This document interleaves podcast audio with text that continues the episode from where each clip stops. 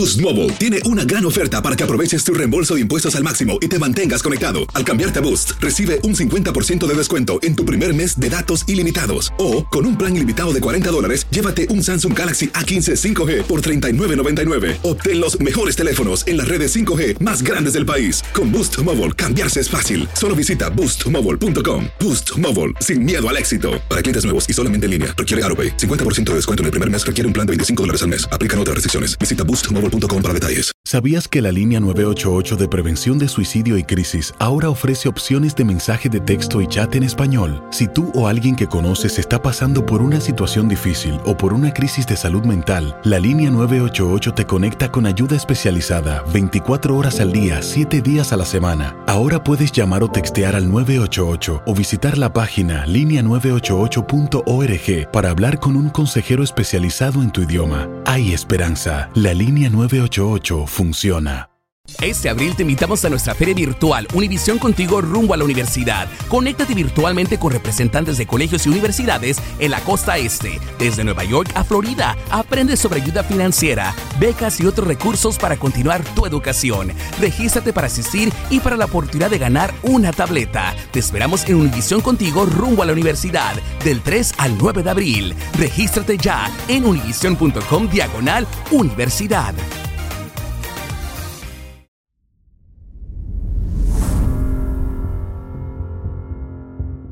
Bienvenidos al Afterpod, por aquí Vicky La Chama. Y yo soy Denis Reyes. Denny, muy contenta por todo el recibimiento, el éxito que ha tenido el Afterpod. Gracias a todas esas personas que se han sumado a la discusión con nosotros.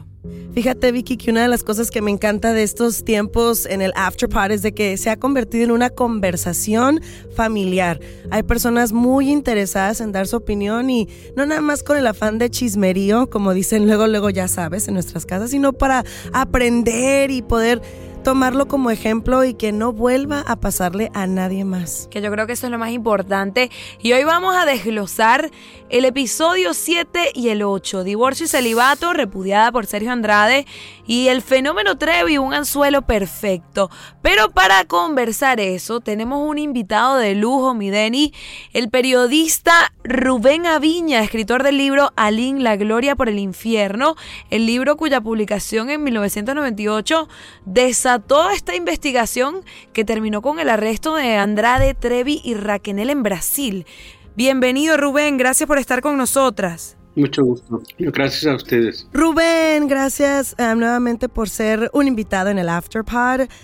Mi pregunta es, ¿qué te llevó a confiar en el testimonio de Aileen? Y obviamente escribir este libro que desató y, y, abrió esta conversación tan, ay, tan triste de unas historias de jovencitas que sufrieron en las manos de Sergio Andrade. Bueno, y también fue la primera en publicar su historia yo siento que ese libro, La Gloria por el Infierno, si no hubiera salido ese libro, como la misma María Raquel lo, ha dicho, seguirían este, ahí atrapadas o hubieran, se hubieran quedado más tiempo.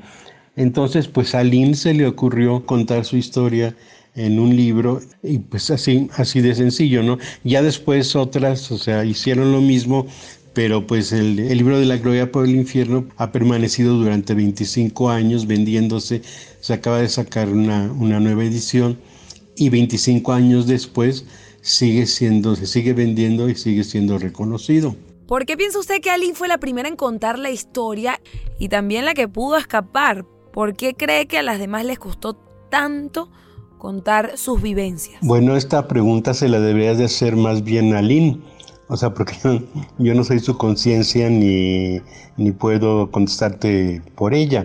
Yo siento que, ella, pues de todas las chicas que estaban ahí, este, tenía muy claro lo que quería.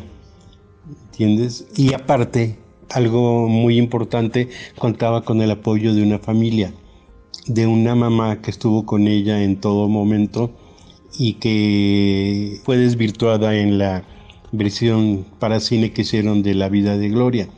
Entonces Aline, al ver, al después de ser la favorita, de llegar a casarse con Sergio Andrade y demás, yo creo que más que nada vio que, y, ah, también, o sea, de que grabó un disco, vio que ya no era ni la favorita, ya no era la consentida, ya no había futuro, no había trazas de que le fueran a grabar otro disco.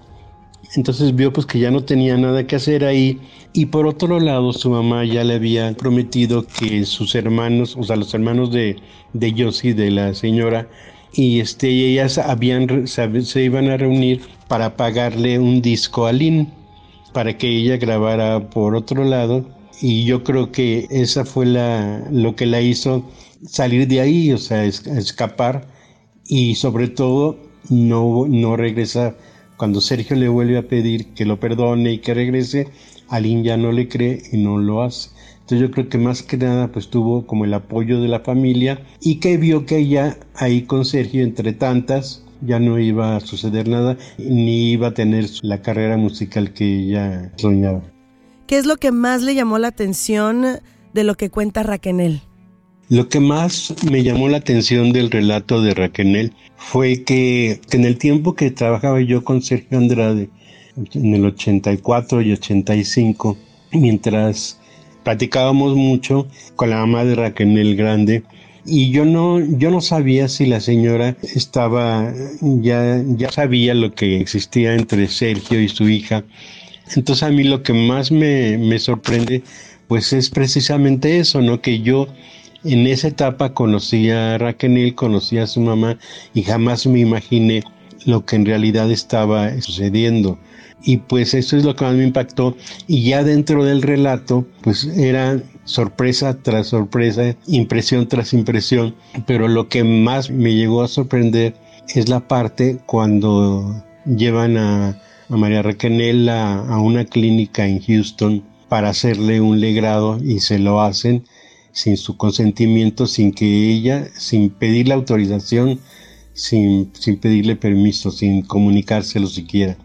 Eso, se me hizo de lo más inaudito y sucio. ¿Cree usted, Rubén, que este rompecabezas ya está completo o siente que hay todavía algunas piezas que faltan por encajar? Yo esto no lo veo como un rompecabezas. Digo, después de tantos años de estar metido en esto, de, desde el principio tuve mis propias hipótesis, porque yo conocía a Sergio, yo conocía a Gloria, sobre todo con Gloria antes cuando estaban preparando boquitas pintadas, teníamos grandes pláticas, ¿no? De, horas. O sea, yo le, le grababa, me contaba su historia, sin saber que ella algún día llegaría a ser Gloria Trevi. Y ya después, ya cuando surge todo este escándalo, todo este caso, yo lo que veo es que, como se ha dicho, todas son víctimas. Sobre todo ahora con lo del nuevo juicio en Los Ángeles y demás, es que está claro que Sergio es el culpable, o sea, hizo mucho daño a muchas, muchas niñas. Y el único, la, única traba que veo yo, sobre todo concretamente en el caso de Gloria, es que ella también fue víctima, una de las más grandes víctimas, pero ella sigue sin reconocer su participación. Y yo siento que es ahí donde está todo el problema, porque todas las demás lo han reconocido de una u otra manera, pero ella sigue sin reconocer que ella llevó a muchas de las muchachitas que pasaron por ahí. Entonces, yo lo que veo es que si ella, que está en su mejor momento, que es una mujer triunfadora, o sea, reconoce simplemente eso, que participó. ¿Por qué? porque estaba, estaba siendo obligada. Hay una, una cosa que nadie ha pensado, que Sergio es maestro en el, en el arte del dominio psicológico. Yo que trabajé con él, o sea, nunca lo, lo sentí, pero me doy cuenta que a, todas, sobre todas, ejercía un dominio psicológico. Hacía planes maquiavélicos. Entonces Gloria estaba dominada, igual que Raquel, igual que Aline, igual que todas. Todas las historias coinciden se complementan unas con otras y son, son historias iguales. Entonces yo siento que ahí está la única traba que yo veo para que esto se aclare y se declare culpable a quien es culpable. Que Gloria ponga, ponga de su parte y reconozca pues que ella también participó dominada por Sergio Andrade. De verdad que ha sido un placer. Muchísimas gracias, Rubén, por tomar el tiempo y estar con nosotros en este Afterpod. Gracias a ustedes. Y nosotros seguimos la, la conversa, mi Denny. ¿Qué te pareció el episodio número 7? Ay, Diosito lindo, cuando yo escuché cómo este hombre, después de tantos años de maltrato, tanto tiempo de, de, tratar a Raquel de la forma que la trató, cómo le pidió el divorcio. Me volvió a acorralar con su jueguito mental. Solo asentí con la cabeza y entonces me dijo, pues si tanto me amas, demuéstralo y fírmame este papel. En el documento que había sobre la mesa, solo alcancé a ver la palabra divorcio antes de que Sergio cubriera rápidamente el resto con la mano. ¿Quién te pidió que leyeras? Te dije que firmaras, eso es todo, me regañó. A mí no me tienes que cuestionar nada. Si te digo firma, firmas y punto. Mi mundo se vino abajo. La punzada que sentí en el estómago me dejó sin respiración. Ya que eres tan curiosa, pues sí, es nuestro divorcio, remató Sergio. Pero puedes seguir a mi lado. Esto no cambia nada entre tú y yo. Te doy permiso de seguir ayudándome y demostrándome tu amor. Mis ojos se llenaron de lágrimas, pero no derramé ni una sola. O sea, ni le dijo, a ver, nos vamos a divorciar, le dijo, a ver, aquí están unos papeles, fírmamelos. Y ella así como cegada, no se dio ni cuenta que se estaba divorciando porque este hombre ya le había puesto el ojo a otra muchacha que algo que me llamó mucho la atención es que dice que cuando ella conoció a Lynn, se vio reflejada en ella, como cuando ella apenas había conocido a Sergio. ¿A poco no? Aline era delgada, simpática y bonita, de unos 14 años. Me recordó a Machi, a la jovencita que un día fui, recién llegada de Reynosa.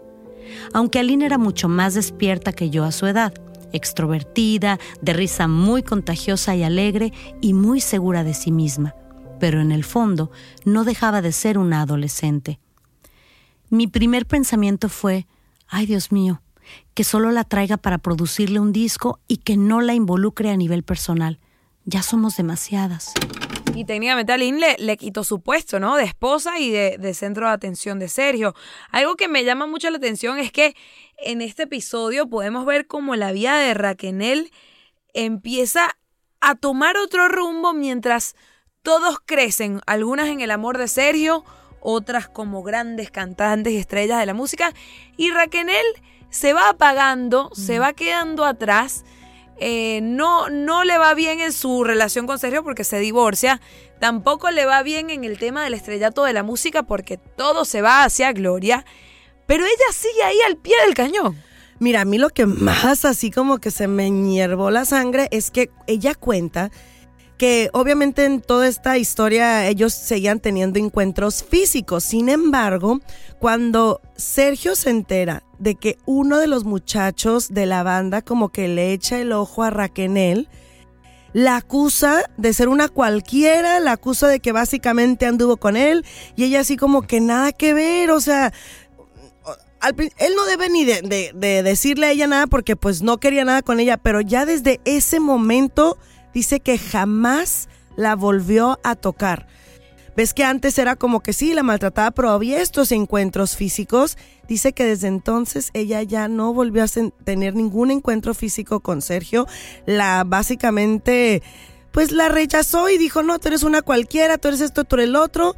Y ella de repente cuenta que ya su vida ya no tenía como ya estaba ella tan cerrada emocionalmente con cualquier persona que se le acercaba y ni al caso con el muchacho que él la acusa que tuvo una relación.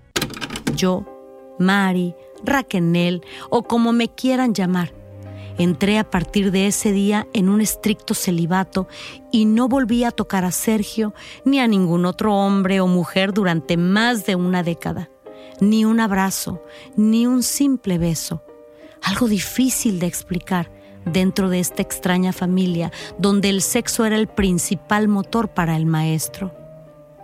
Sin planearlo, me convertí en la monja dentro del burdel, la repudiada dentro del grupo VIP y la invisible en pleno escenario, porque a Ramón Sergio lo corrió en el acto y ningún otro músico se atrevió a fijarse en mí.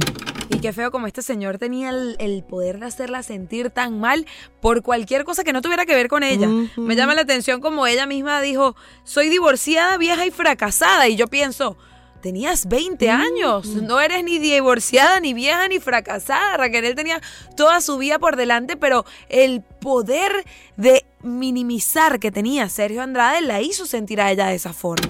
¿Divorciada? ¿A los 20?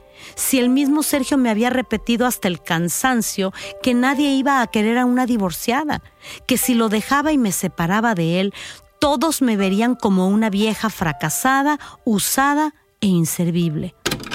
Boost Mobile tiene una gran oferta para que aproveches tu reembolso de impuestos al máximo y te mantengas conectado. Al cambiarte a Boost, recibe un 50% de descuento en tu primer mes de datos ilimitados. O, con un plan ilimitado de 40 dólares, llévate un Samsung Galaxy A15 5G por $39.99. Obtén los mejores teléfonos en las redes 5G más grandes del país. Con Boost Mobile, cambiarse es fácil. Solo visita boostmobile.com. Boost Mobile, sin miedo al éxito. Para clientes nuevos y solamente en línea, requiere AroPay. 50% de descuento en el primer mes requiere un plan de 25 dólares al mes. Aplican otras restricciones. Visita para detalles. Este abril te invitamos a nuestra feria virtual Univisión Contigo rumbo a la universidad. Conéctate virtualmente con representantes de colegios y universidades en la costa este, desde Nueva York a Florida. Aprende sobre ayuda financiera, becas y otros recursos para continuar tu educación. Regístrate para asistir y para la oportunidad de ganar una tableta. Te esperamos en Univisión Contigo rumbo a la universidad del 3 al 9 de abril. Regístrate ya en univision.com diagonal universidad. BP added more than $70 billion to the U.S. economy in 2022 by making investments from coast to coast. Investments like building charging hubs for fleets of electric buses in California and starting up new infrastructure in the Gulf of Mexico. It's and, not or. See what doing both means for energy nationwide at bp.com slash investing in America. Quédate conectado al Afterpod de En Boca Cerrada. Ella usa las palabras que él le decía usada, vieja. Entonces es parte de ese abuso mental nuevamente que hasta el final, cuando dices tú, bueno, me quería, no me quería, ahora sí ya nada, nada de nada, pero seguía él teniendo ese poder sobre ella, que tú pensarías, no, pues ya no.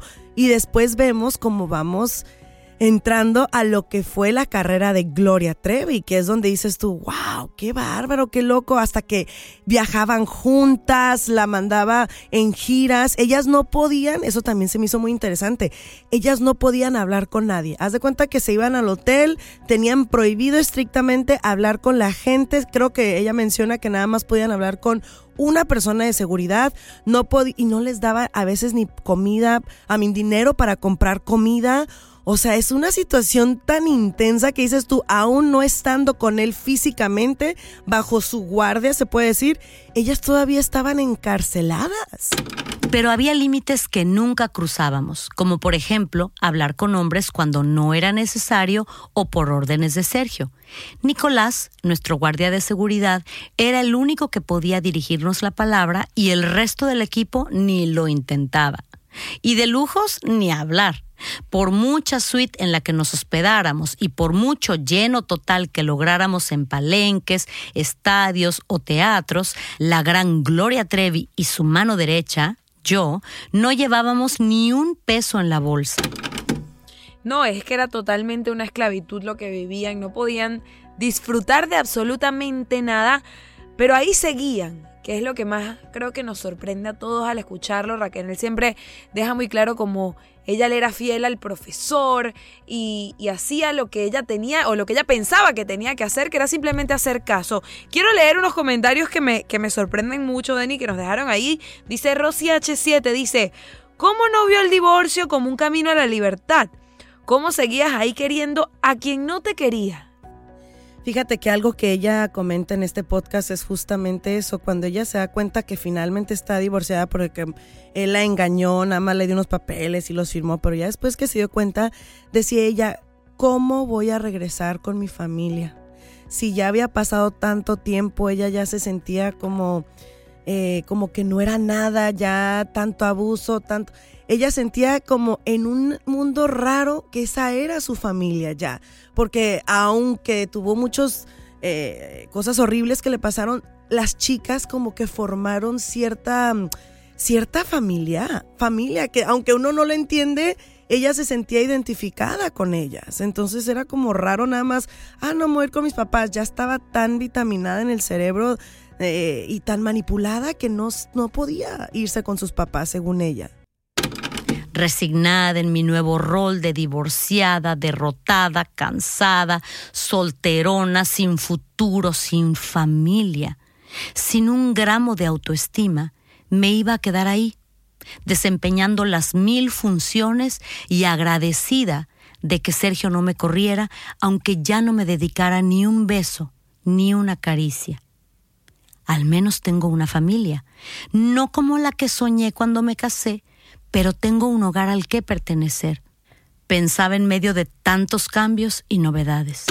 Y qué duro este comentario que nos pone también Ana Cristina. Dice, porque recordemos que después del divorcio entra el momento de celibato total para Raquel.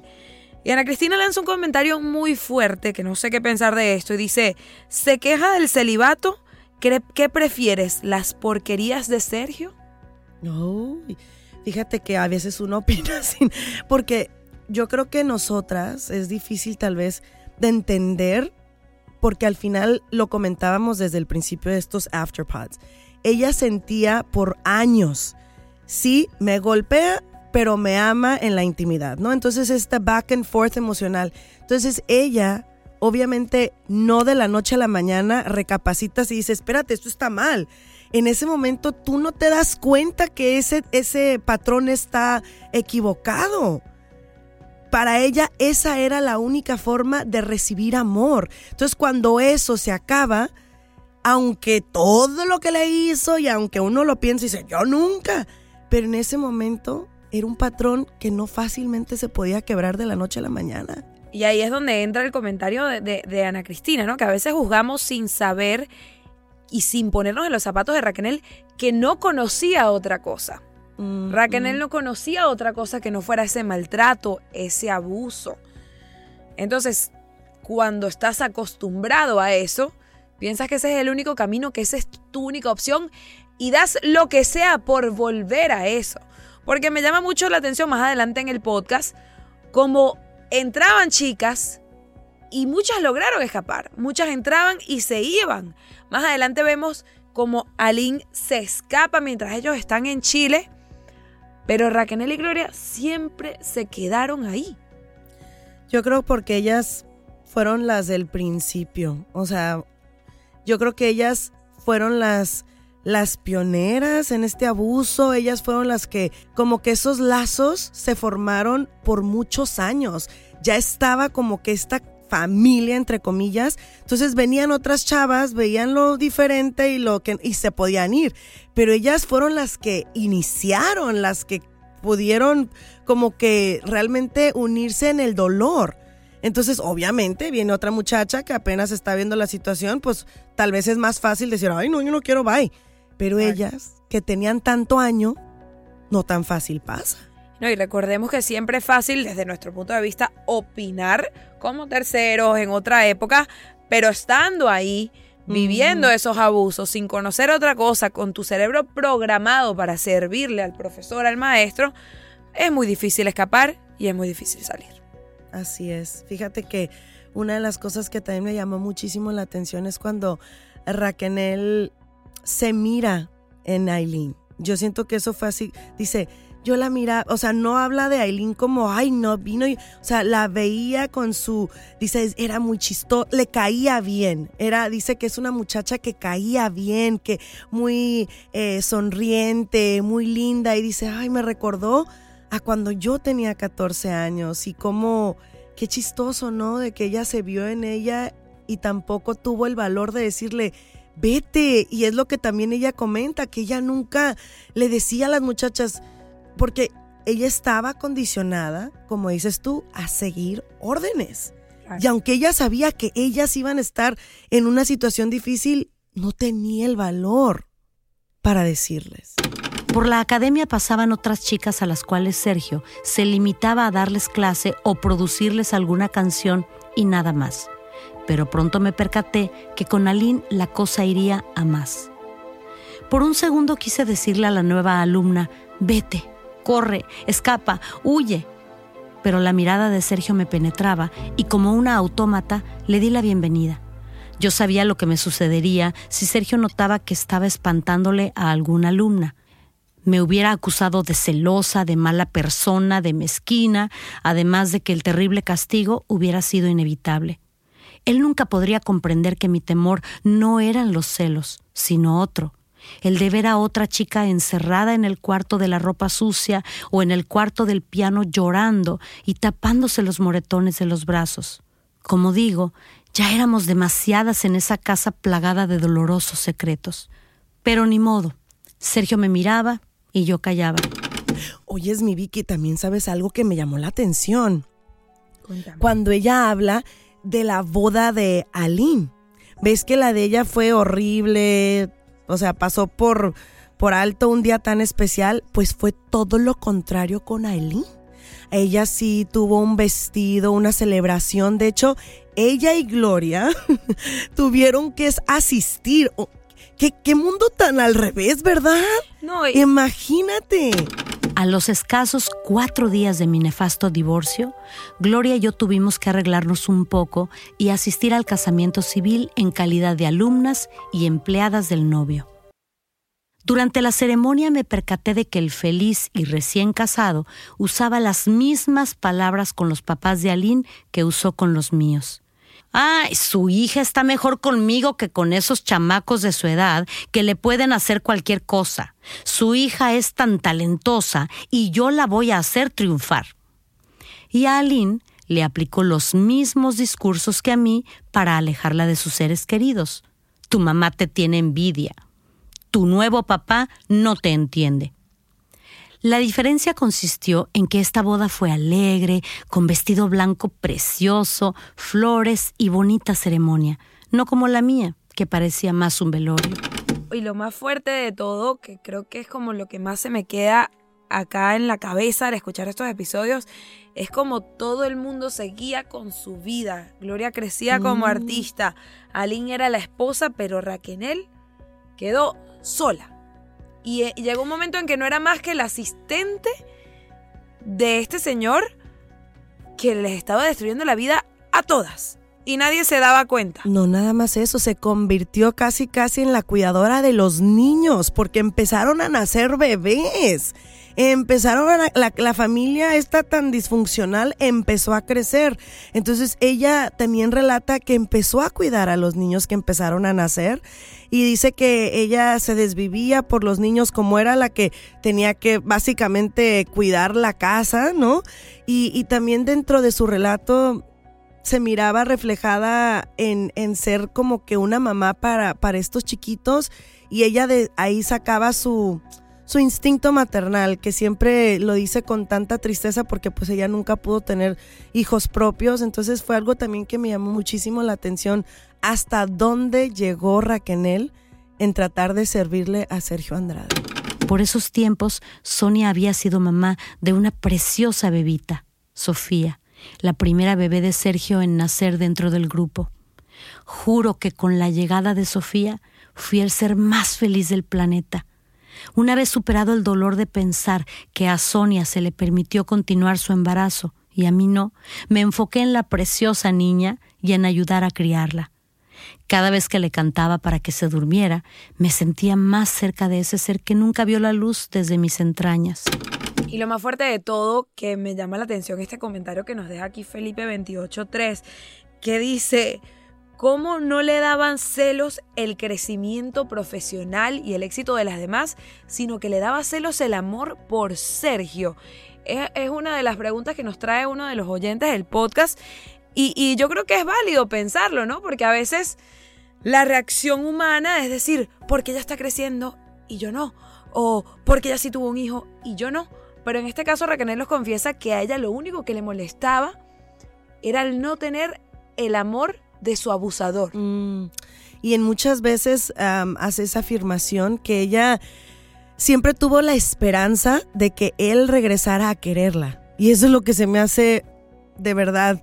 Yo creo que lo más triste, que ella tenía la esperanza de que él un día, un día iba a levantarse y reaccionar y decir, ay, sí, pero sí, a la que quiero es a Raquel, cuando empezaron a llegar tantas y tantas muchachitas y, ella se veía a Eileen y decía, no, pues es que a ella sí la quiere y a mí nunca me quiso. Y qué difícil debe ser o qué nivel de control tenía Sergio sobre Raquel en ese momento para que ya sean 11 chicas en tu, en tu casa, porque llega un punto en estos episodios donde ya dicen que ya eran 11, y aún así tú seguir compitiendo por el amor de tu abusador. Y otra cosa que ponen claro así enfáticamente, que ella nunca, pero nunca fue a buscar a muchachas para integrarlas en esta familia disfuncional. Dice que ella cuando llegaban las muchachas, eh, obviamente sabía que le iban a quitar la atención, pero que ella nunca fue a buscar a muchachas, cosa que se me hace muy interesante porque si bien muchos pensamos tal vez en algún momento que era como que, ay, vete a agarrar a esa muchacha, y dice que ella enfáticamente aclara que ella nunca fue a buscar a muchachas. Yo no me quiero hacer la santa porque nunca lo fui. Lo que puedo afirmar es que jamás invité por iniciativa propia a ninguna chica a unirse al grupo. Nunca salí a buscar a la chava que le pudiera agradar al maestro. En parte porque siempre sentí celos.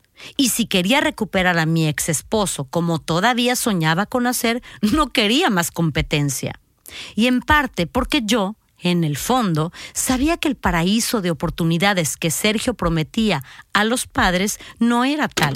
Sí, creo que ella solo seguía órdenes. Creo que su cerebro estaba programado en esos años de cierta forma para solo seguir órdenes del maestro, porque incluso me sorprende mucho que cuando le dan su primera oportunidad, que ya vendremos a discutir eso más adelante la semana que viene en el próximo episodio, pero le dan su oportunidad de firmar como cantante, sus primeras palabras son, perdón, sí, por favor, gracias, mm. se disculpa siempre, está programada para siempre eh, pensar en los demás, cuidar a Gloria, cuidar a Sergio, cuidar a Lynn, cuidar a las once chicas, pero ¿quién cuidaba a Raquel?